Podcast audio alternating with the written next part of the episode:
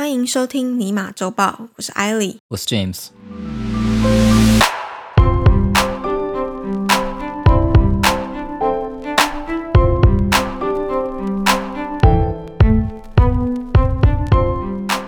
你还记得我们之前有提到过奇亚币吗？嗯然后我们不是说，诶，奇亚币的新闻已经出来有一段时间了，上车就晚了。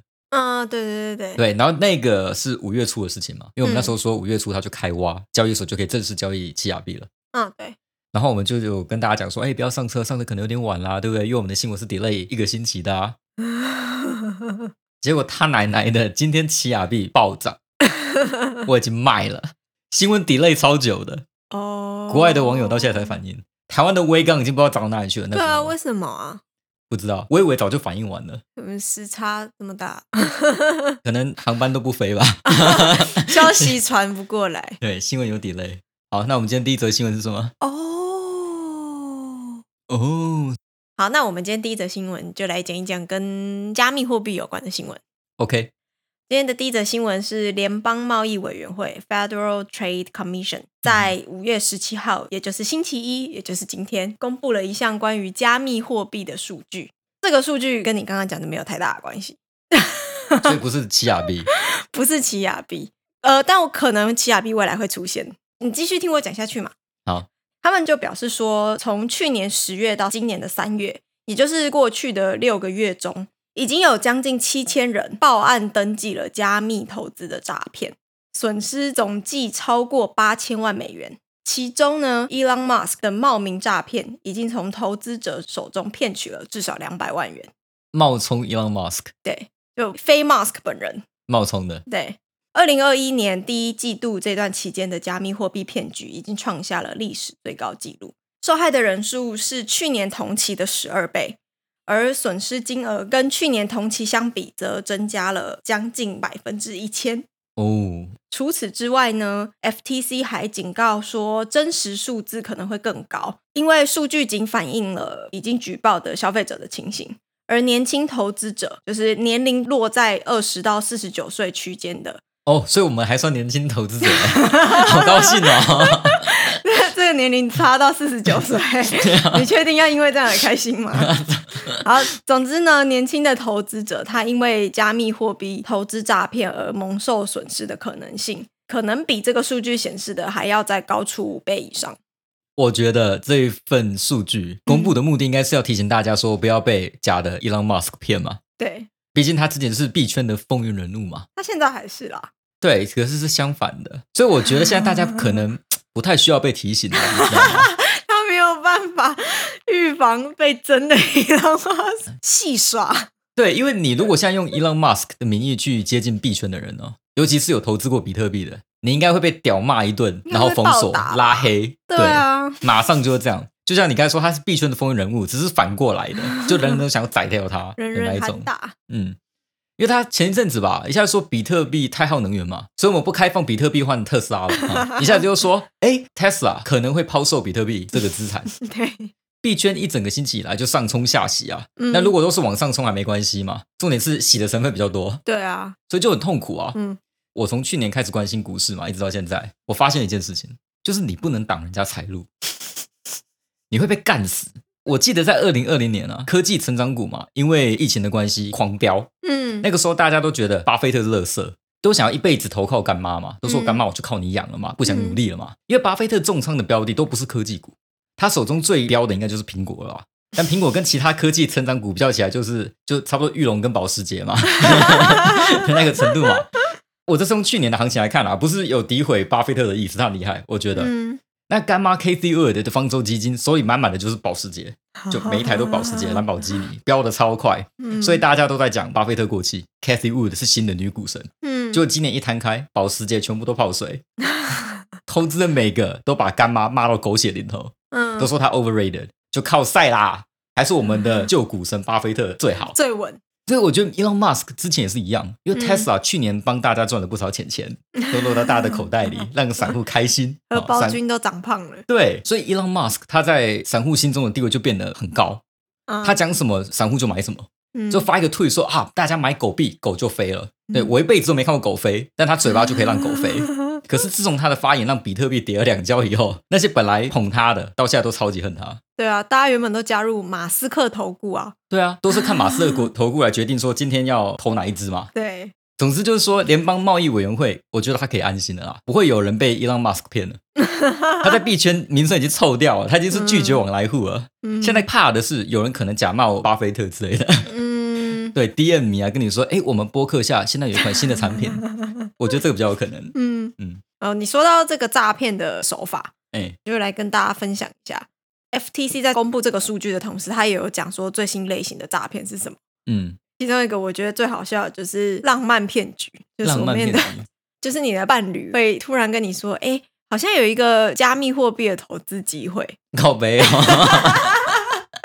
傻小，然后这个伴侣通常跟你都是远距离的关系，就发觉你的伴侣怎么常常去当兵。我明天要去部队报道了，这种，然后你一查还发现他特战队的，还跟你会打，这个可能是年轻投资者都不太愿意报案的原因吗、可能啊，太羞辱了吧？o k 这个是一个，另外一个就是挖矿骗局了。挖矿骗局，对，类似钓鱼网站，然后他们内容嗯大多是提供投资啊，或者是开采加密货币的机会。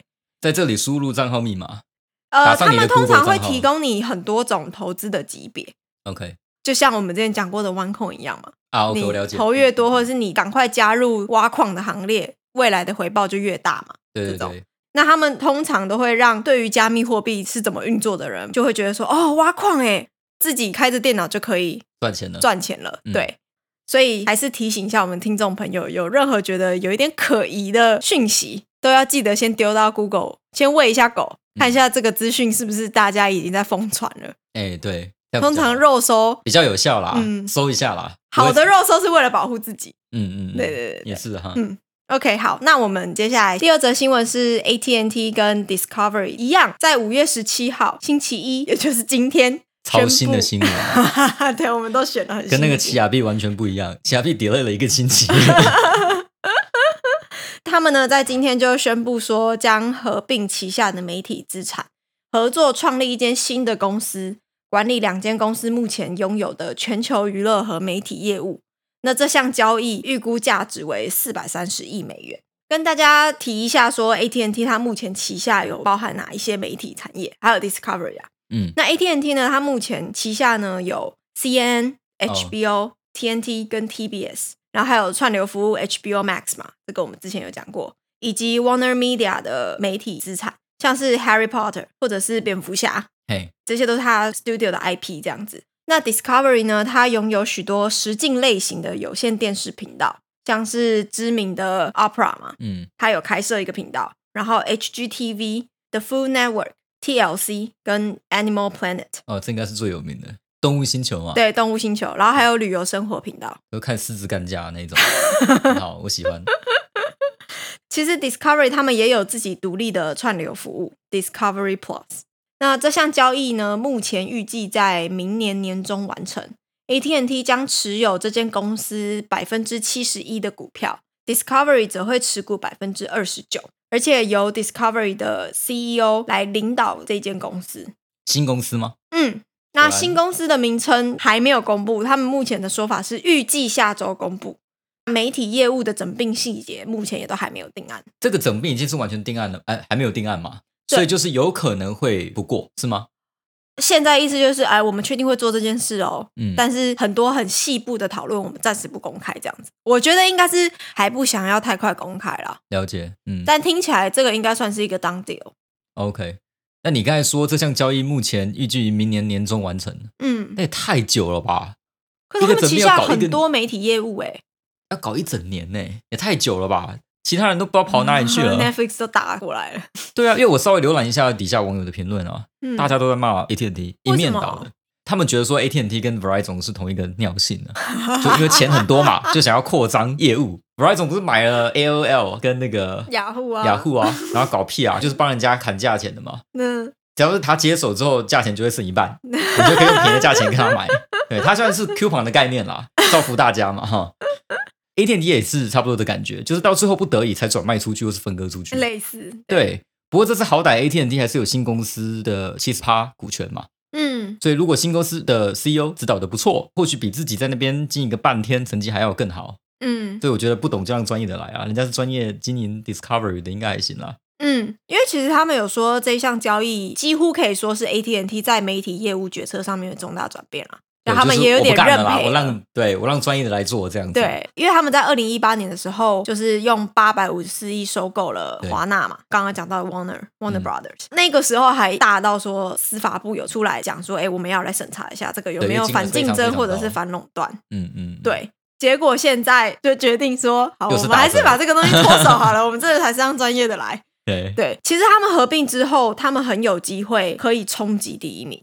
应该要说，就是 Warner Media 跟 Discovery 他们的去年总销售额其实加起来超过了四百一十亿美元。嗯单以这个销售额来看，它其实是会超过 Netflix 跟 UBC Universal 这。两间媒体公司。新公司会变成全球第二的媒体业务公司。你说以去年的总销额来说吗？对他们两间公司分别在这个媒体业务，就是 Warner Media 跟 Discovery 嘛，他把这个销售的单是加起来，其实是打败原本的第二跟第三名的。嗯，他唯一输的是 Disney。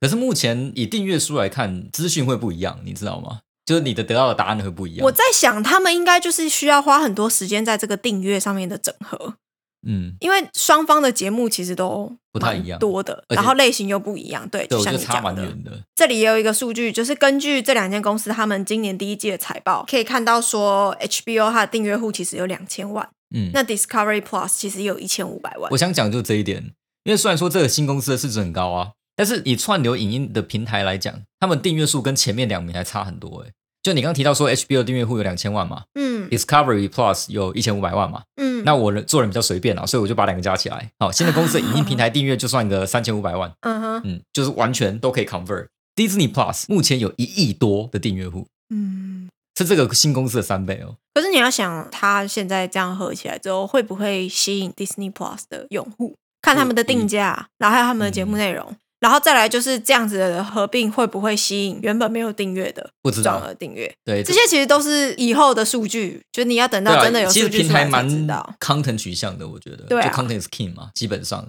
像迪士尼的好处就是它有 E ESPN 嘛，我相信尤其在国外，很多人喜欢看体育嗯，，ESPN 就会变成是一个非常强大的诱因，很多人就会选择订 Disney Plus 大于 Netflix，就因为它有体育对频道。。但是因为现在这个合并之后，HBO 他们底下也有 TNT 跟 TBS，哦，对，也，是体育频道，嗯，所以其实单以节目的类型的多元性来说，也不见得会输就是了感觉起来反而是 Netflix 比较单一啦。我觉得最现在最差的赛应该是 Netflix。不过 Netflix 很大条啊，它现在的订阅户有两亿多，所以是这个三千五百万新公司的三千五百万的六倍啊嗯，以上。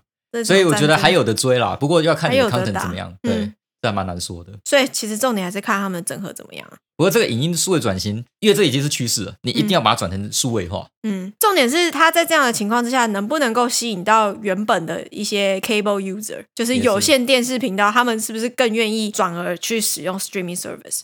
对，有可能。这也会是另外一个包括他想看的东西的话，对是蛮有可能的。嗯对，OK，我们的周报到这边就告一段落。有任何的回馈都欢迎在 Apple Podcast 留言，或者在 Facebook 和 Instagram 私讯我们。Until next time，我是艾莉。我是 James，希望收听完这集节目的你，对于世界的运转增加了百分之三的了解。